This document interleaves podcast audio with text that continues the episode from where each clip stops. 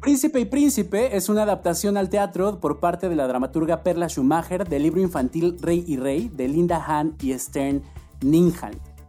Esta historia se llevó por primera vez a la escena hace 12 años, en 2008 y en 2018 por la Compañía Nacional de Danza.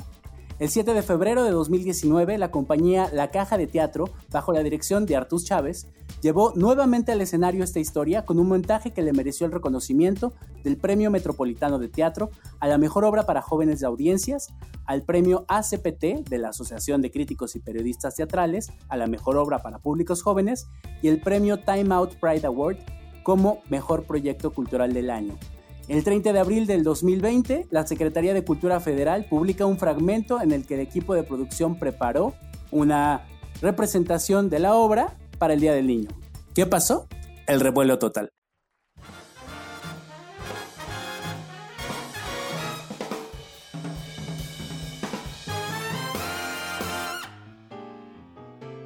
Otra historia.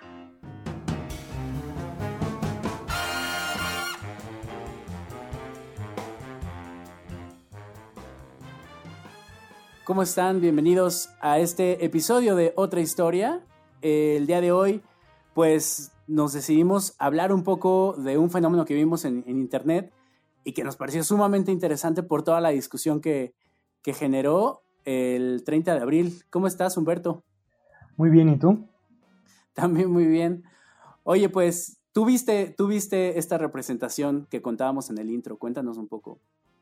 Sí, este, de hecho la vi y, la compartí con mi hermana porque ella tiene eh, dos pequeños, con mis dos hermanas, cada una de ellas tiene dos pequeños y, la obra les gustó mucho, ¿no? La verdad es que les permitió acercarse un poquito junto con sus hijos a el tema de la diversidad, ¿no? Que generalmente para nosotros desde pequeños es un, es un tema que parece muy lejano, ¿no? Pero le gustó mucho, le gustó a mis sobrinos, digo, me, me, contó en llamada que, les había gustado mucho y después vi todo el fenómeno que causó, ¿no? En, en Twitter y toda esta ola de conservadores que se dejaron ir en contra de, de la representación y bueno, ese es el, el, tema que nos, que nos trae aquí del que vamos a platicar hoy. Perfecto, y hoy tenemos casa llena porque tenemos a, a casi, casi todo el equipo de producción de, Príncipe y Príncipe. Está en la línea Félix Arroyo, productor de la obra. ¿Cómo estás, Félix? Hola, ¿qué tal? Bien, bien, gracias. Y Andrea Biestro. Hola, muy bien, muchas gracias. Pues cuéntenos un poco, eh, un poco el contexto de la puesta en escena. Ustedes, ¿qué fue lo, que los llevó como compañía a llevar esta historia a la escena? ¿Y cómo fue su experiencia en 2019 que aparte, pues les fue muy bien? Pues sí, hemos tenido, eh, esta es la segunda ocasión que se, que se monta la obra. Eh, la primera vez se montó hace eh, cerca de 10 años con otros actores, con otra dirección y otra producción. Y fue la primera vez que se estrenó Príncipe y Príncipe de Perla Schumacher aquí en la Ciudad de México. también como en, la actualidad, también pues, causó un tanto de revuelo. Sin embargo, el México de hace 10 años no es el México de la actualidad. Y eh, el tema aún, o sea, puedo decir aún, aunque, aunque es tan vigente el aún, eh, era difícil de, tratar de manera institucional. Y eso influyó en que la primera vez que se presentó la obra tuviera ciertas dificultades, a pesar de ser tan exitosa en, en términos de montaje teatral, tuvo muchas dificultades, entiendo, eh, a manera institucional, porque las instituciones estaban un tanto cerradas a presentar este tipo de espectáculos. Este, entendemos por qué no, porque imagínate, 10 años después, en esta segunda ocasión, con una producción nueva, digamos que eh, de las únicas personas que estuvieron en ese montaje eh, hace 10 años está aquí Miguel Romero, que es uno de nuestros actores, este, pero pues en la producción, la dirección, el elenco, todo prácticamente es nuevo. Y hemos tenido hasta el día de hoy cuatro temporadas en diferentes espacios de la Ciudad de México. Nos ha ido muy bien. Y, y, pues nada, como cualquier compañía independiente buscando espacios para poder hacer una quinta temporada posiblemente. ¿qué fue, ¿cuáles fueron los motivos por llevarla, para llevarla puesta a la escena? Realmente es otra pregunta para Félix, porque él y... Él fue el que los convocó a todos, entonces. Exactamente, él y Giselle Sandiel, que es la diseñadora de vestuario, son compañía y ellos son los dueños del proyecto, es decir, ellos lo gestaron, ellos se, les ocurrió y, y, se les ocurrió llamarnos a nosotros. Ellos son los responsables de esto. Muy bien. Vamos, Félix. ¿Qué te llevó, Félix? A ver, platícanos, por favor. Eh, eh, nosotros somos una compañía, se llama La Caja de Teatro. Eh, ¿por, qué, por, qué, dos escenógrafos, iluminadores y diseñadores de vestuario nos, nos propusimos hacer una compañía de teatro? Pero para hacer los espectáculos que nosotros quisiéramos disfrutar como niños o como público. Es decir, hacer el espectáculo que a mí me gustaría ver este, si voy al teatro, ¿no? En donde es una zona de confort, una zona de relajamiento, eh, donde hago realmente lo que quiero como diseñador, donde hago realmente lo que quiero como gestor eh, de mi propio proyecto este, artístico, eh, donde me siento tranquilo, pleno, feliz y en familia, puesto que mi esposa es este, la otra responsable de, este proyecto, ¿no?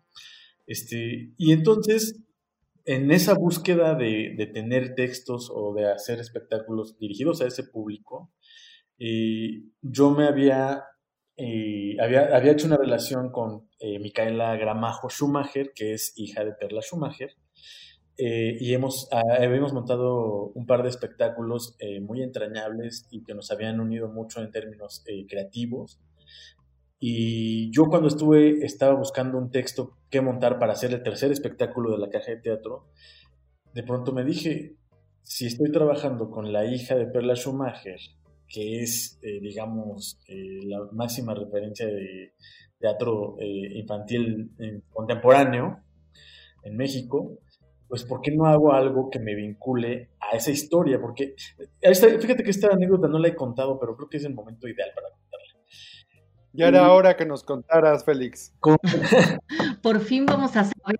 Ahora sí ya nos estamos enterando de todo dos años después. Con, con Micaela Gramajo hicimos un espectáculo que se llamó Te mataré derrota, que hablaba sobre el exilio eh, y sobre la migración causada por las condiciones políticas, sociales y económicas de los países. Y en ese espectáculo, Micaela es hace un unipersonal en donde investiga sobre su historia y su origen eh, de su familia, ¿no? Y todo, pues evidentemente conecta primero con Perla Schumacher, la migración que hizo Perla y su esposo de la dictadura argentina.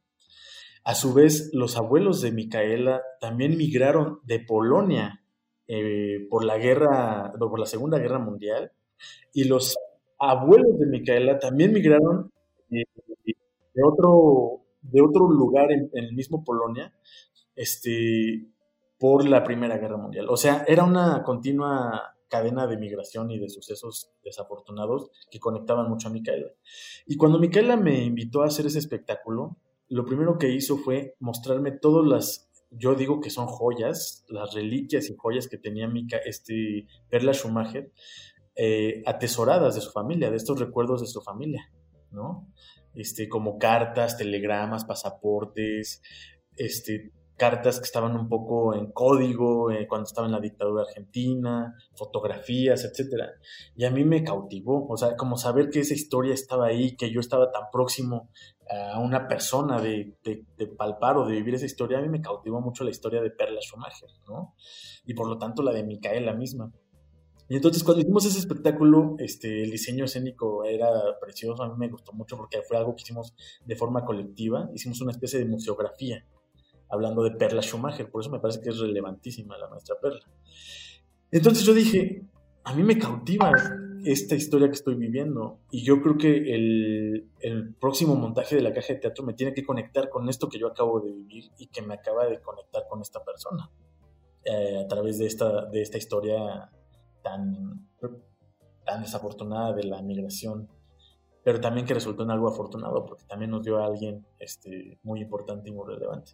Y entonces ese fue el momento cuando tomé la decisión de que era un texto de Perla Schumacher, el que tenía que ser el tercer espectáculo de la caja de teatro, y eh, que tenía que ser príncipe y príncipe porque creo que estábamos, creí que en ese momento estábamos en un momento necesario para ser contada esta historia.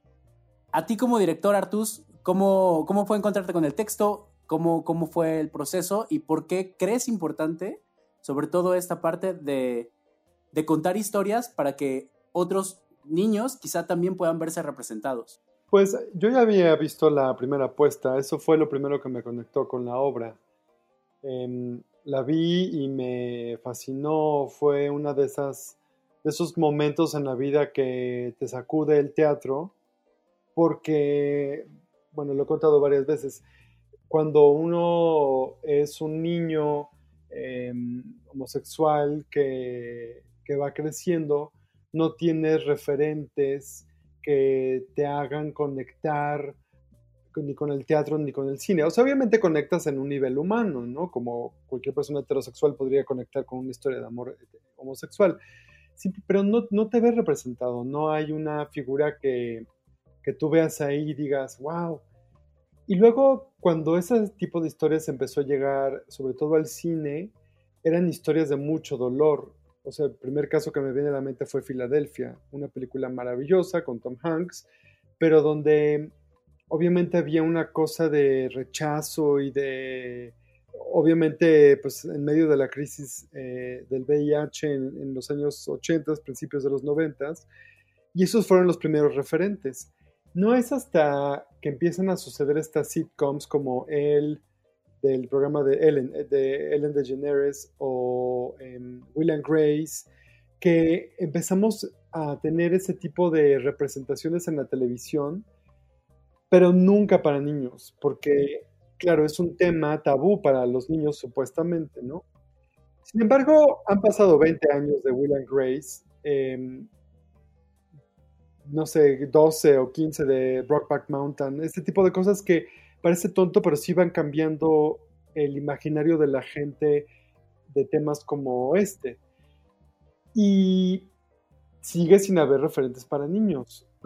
Así es que cuando veo Príncipe Príncipe, obviamente me sacude porque me conmueve, porque digo, wow, ¿cómo me hubiera gustado a mí haber tenido ocho años y haber visto esta obra? Me hubiera ayudado a entenderme. Y también me hubiera gustado que la vieran mis compañeros de la primaria porque les hubiera ayudado a entenderme. Y también me hubiera gustado que lo hubieran visto mis maestras, mis maestros, y mis padres, y mis tías, y mis tíos, y mis primas, y mis primos, porque les hubiera ayudado a entenderme a mí. Entonces, siento que ahí hubo una oportunidad desperdiciada. Y por eso este, este texto me conmueve, porque a pesar de ser este tema que hoy en día es perfectamente legal en nuestro país ser homosexual y no solo serlo, sino estar casado, sigue sacudiendo conciencias. Em, y es la única obra para niños que yo conozco que toca este tema. Es lo que te iba a preguntar, si conocías otros textos similares. Aún no, aún no los conozco, pero creo que son muy necesarios. Y mm, ese es, ese es mi objetivo como, como parte de este proyecto, que este, esta obra la vean niños y niñas, que vean la historia y digan, ah, qué bien, o sea, puede existir el amor para mí. Y que los que no se ven identificados con la parte eh, homosexual de, la historia, digan, ay, qué padre, hay una historia de amor entre dos personas del mismo sexo, eh, y ya. Ese es el único objetivo de, esta obra. Ustedes como actores, ustedes como ejecutantes, como actores, a la hora de, pues ya empezar a trabajarlo, ¿cómo, fue su proceso? Un poco. Ay, fue muy bonito porque Artus es un director a quien le gusta mucho empezar el trabajo a través del juego. Entonces se trabaja de una manera lúdica. Eh, recuerdo muy bien ese, ese primer ensayo en donde yo además iba hasta con, hasta con mis hijos porque estábamos en, en época de una temporada escolar, entonces pues no tenía con quién dejarlos y me los llevé y estaban fascinando viendo, eh, viendo cómo jugábamos todos. Y además de que ayuda a romper el hielo, se empieza a crear una comunidad y una relación de confianza con todo el equipo, porque no solamente interactuábamos en este juego los actores y el director, también estaba el asistente de dirección, si en algún momento también estaba este, Félix o su hijo, Giselle, quien fuera, eh, se integraban. Entonces, eso siempre ayuda a que, y, me imagino yo también para una obra de teatro infantil, ayuda a que entres en esa dinámica de, esto es un juego y tiene que ser rápido, la respuesta, no, puede, no puedes dejar que se te caiga la pelota, digamos, porque como es teatro para niños, los pierdes muy rápido, pierdes muy rápido su atención si no, si no estás todo el tiempo este, con el ritmo a todo lo que da. Y siento que el, trabajo con Artus, que además es extraordinario payaso y actor y maestro, entonces trae todas estas cosas a la mesa cuando, cuando vas a empezar un montaje y siento que eso nos ayudó mucho para entrar en el ambiente de esto es una obra para niños y para em, empezar a abordar el texto desde una sensibilidad de estamos jugando como niños. Eso en lo personal a mí fue fue lo que, lo que me marcó desde el, desde el primer ensayo. Y no tuve tantos ensayos porque finalmente Anaí Ayue es la, la titular del personaje, por así decirlo. Yo nada más doy algunas funciones y, y de todas maneras este primer acercamiento de manera lúdica me dejó empapada con lo que debería ser la obra para el resto de, del proceso actoral y, y, para las funciones, etc. ¿En algún momento temieron de algo? O sea, temieron como de algo, o, tuvieron alguna anécdota ya en, el, en escena, en funciones, con alguien no grato? No, creo que nuestro miedo más grande fue cuando nos tocó presentarnos en, en Puebla. Sabíamos que había, eh, pues es una sociedad bastante conservadora. En algunas ciudades de provincia todavía hay muchas manifestaciones en, en contra de, de la homosexualidad simplemente en la calle, o sea, como para cualquier persona eh, que pueda salir a la calle y darle la mano a su pareja. En, muchas ciudades de, la República todavía hay mucha reticencia a ver una manifestación que aceptamos normalmente en, en las parejas heterosexuales. Entonces, siento que ahí nada más era como, pues a ver qué tal nos va, a ver si, si va la gente al teatro, a ver si no se quejan algo y al contrario, la respuesta fue maravillosa, la gente quería tomarse fotos con nosotros al final de la representación.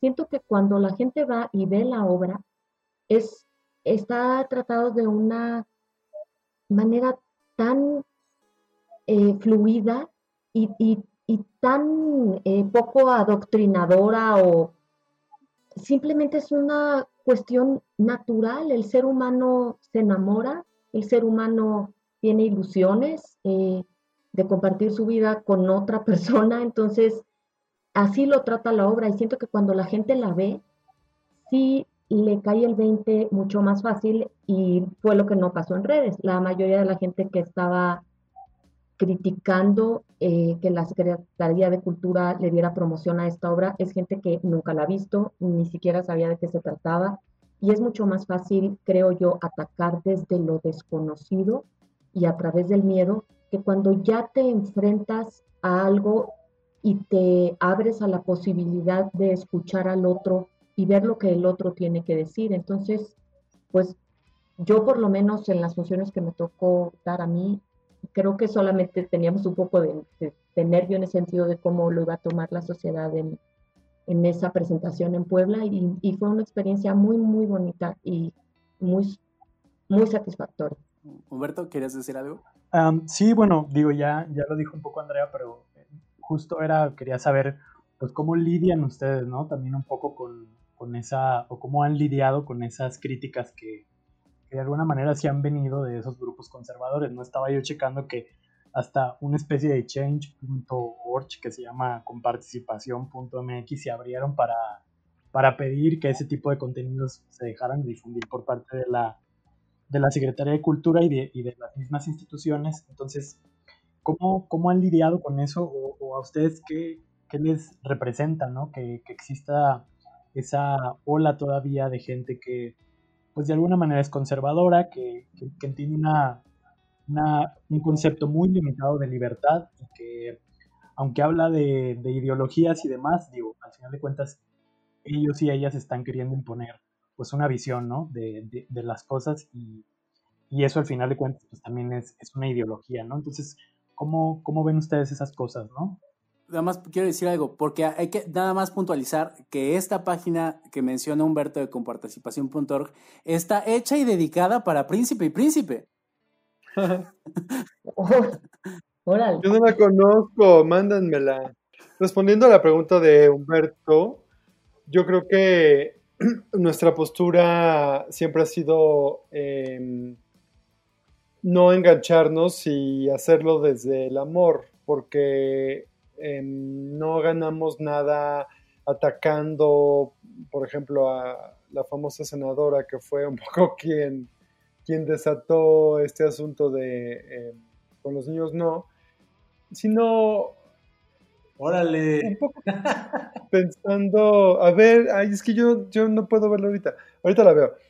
Ahorita se los leemos. Sino pensando más bien bueno, pues, o sea, obviamente esta obra existe porque es un tema que todavía es importante tocar. Si el tema ya no fuera importante tocarlo, pues la obra ya no existiría, ¿no? Ya no cumpliría con su objetivo. Sabíamos que sería muy ingenuo de nuestra parte pensar que no iba a haber resistencia.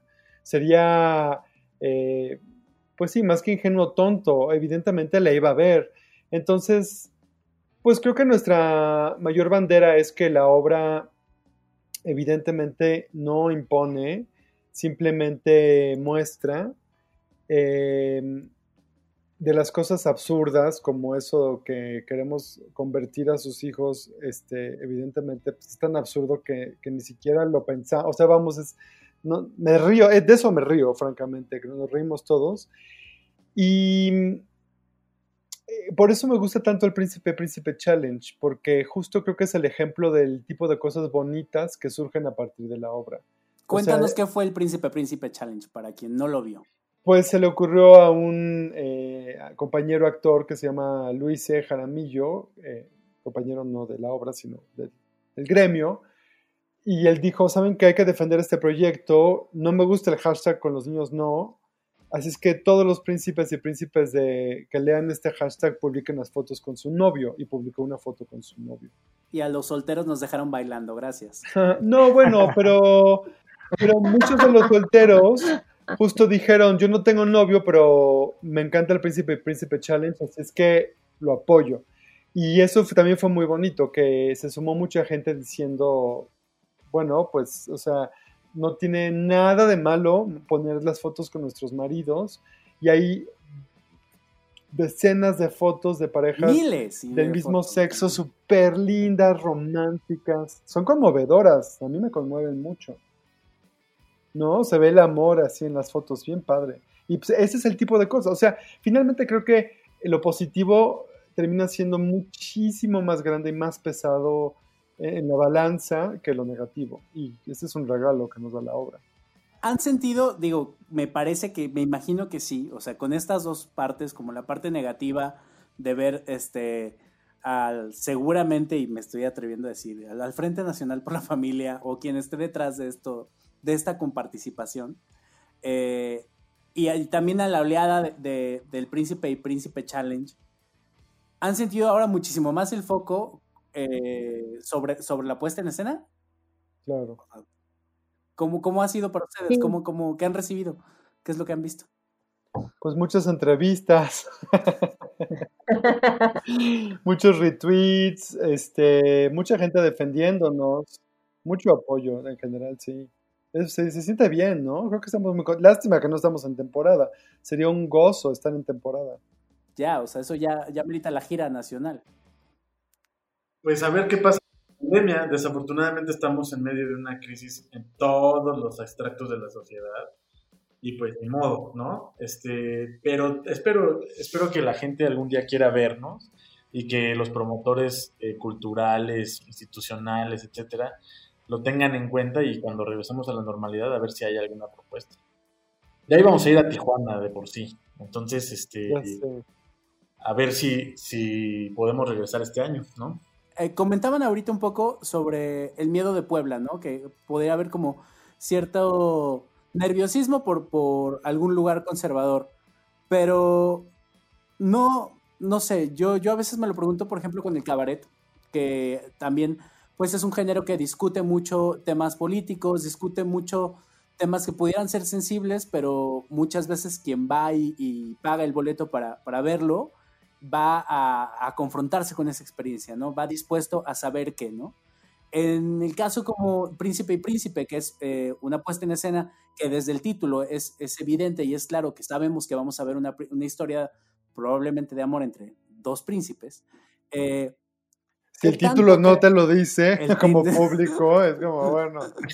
Eh, ¿Qué tanto, qué tanto esto, no, no, sé si me explico, quiero saber qué tanto esto puede ser que, que, que estos proyectos atienden al público que quiere formar a sus hijos bajo, bajo esa, esa idea y ese abanico de libertades y ese, y ese espectro de, de empatía y demás, y qué tan fácil es que que a estos proyectos o a estos proyectos cuando están en temporada llegue algún perdido en este proceso de, reconversión.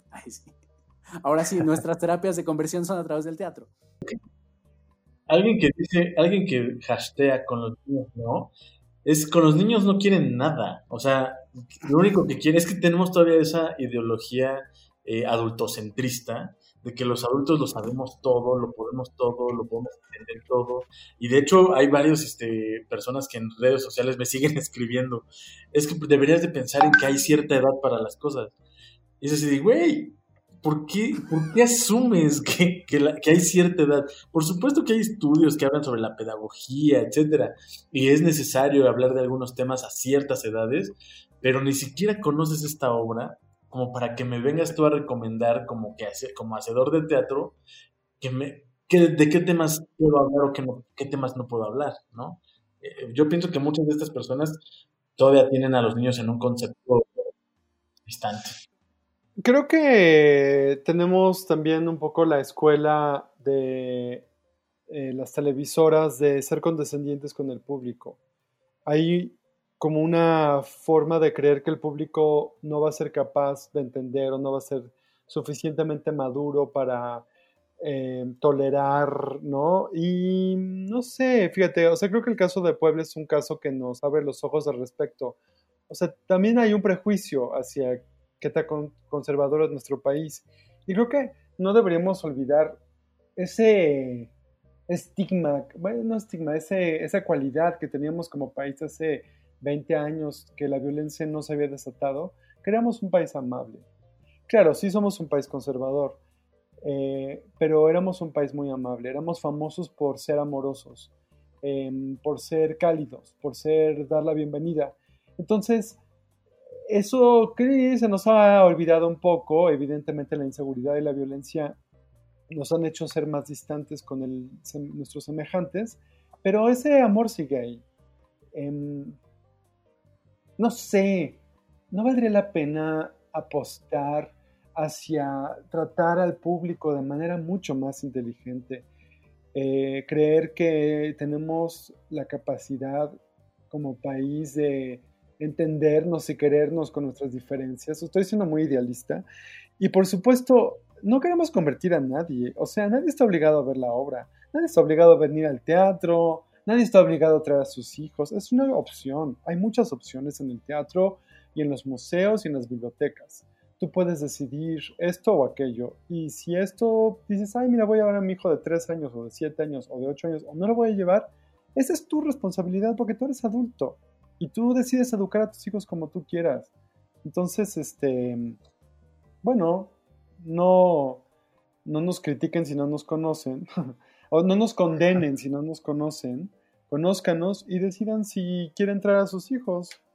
Ese es un poco mi punto de vista. Sí, yo tenía otra pregunta justo ahora que, Félix eh, habló un poco de esta idea del adultocentrismo.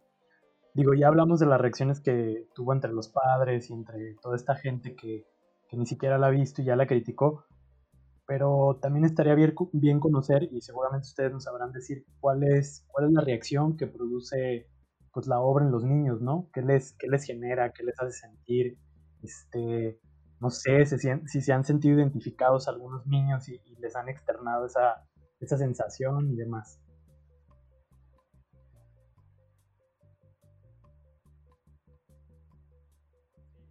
Y de hecho, bueno, si yo puedo decir algo sobre la identificación, a mí me da mucha ternura que las niñas, por ejemplo, cuando terminan la obra, eh, les encanta la, princesa estrella fugaz que hace Lalo Siqueiros y se acercan y se quieren tomar fotos con él porque les gusta.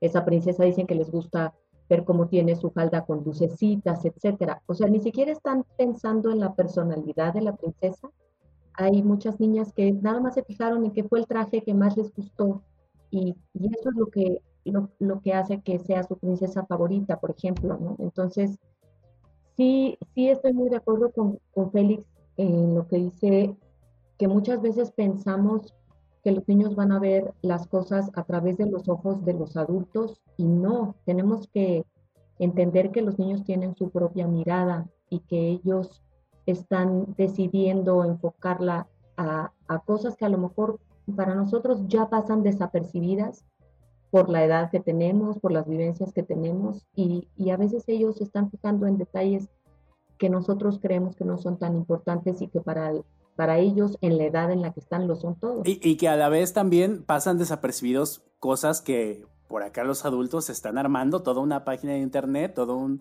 desmadrito para, para tratar de tomar algo que no tiene nada que ver, que solamente es una historia de amor. Y ya. Una bonita historia, una historia más de amor. Un cuento, es un cuento. Es como ver caperucita roja, recitos de oro, o sea, es un cuento. Es un cuento lindo, rápido, cómico, lleno de colores, de vestuarios hermosos, de, de chistes para hacerte reír, puro humor blanco, este, mucha locura. O sea, está padre. A mí me, hubiera encantado verla como niño, no solo por el tema, sino porque realmente está padre. Yo vi Peter Pan tres veces. Con Olivia, no, con Olivia no, con Olivia era de mi edad. Con Olivia Bucio y el loco Valde. ¡Wow! Yo también la vi con Olivia Bucio. Claro, porque tú y yo somos contemporáneos. La vimos en el Teatro de los Insurgentes. Oigan. Tal cual. En el episodio pasado nosotros hablábamos, justo, veníamos hablando ya de visibilidad LGBT, de, de, algunos ejemplos positivos y negativos justo de la representación y de cómo el verte representado en la pantalla, en las historias y demás, este, te, te, ayuda a conectar, te ayuda a sentirte o no representado de, entrada y, y, pues justo como, como a encontrar también otros caminos y otras posibilidades dentro de la vida, ¿no? O sea, ver, ver historias de, de un héroe eh, de alguna, no sé, de alguna condición social, este, preferencia sexual y demás, este, pues cambia mucho la historia cuando se empiezan a narrar desde otras perspectivas.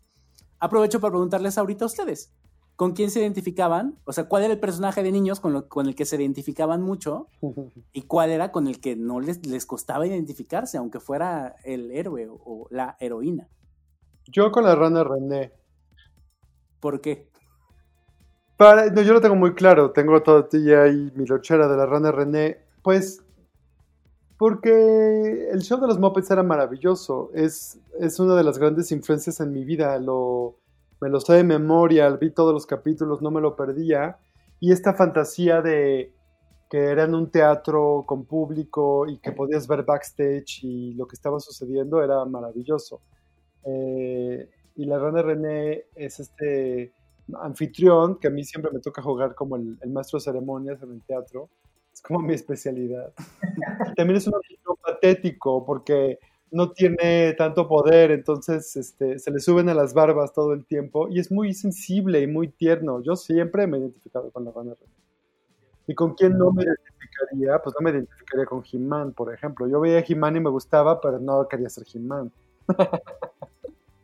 Yo, a mí, fíjate que o sea, más que hablar de, personajes como de caricatura o infantiles, yo cuando era niña sí me costaba mucho trabajo identificarme con las cosas que veía en la tele o en el cine, porque todo mundo, o sea, todas las, las malas eran, las personas que eran malas eran las narigonas eh, de pelo oscuro o de pelo chino, y yo soy alta narigona de pelo chino oscuro, entonces todas las heroínas, a todas las que escogían en los bailes, las que se casaban con el príncipe eran rubias, de ojos azules y nariz respingada. Entonces, cuando yo descubrí a Barbara Streisand eh, porque mis papás tenían discos de ella y, y, yo era chiquita y yo veía la foto de esa mujer en los LPs grandotes y yo decía, es que ella tiene la nariz grande, tiene el pelo chino, es, es alguien con quien yo me puedo identificar. O sea, puede ser, para un niño puede ser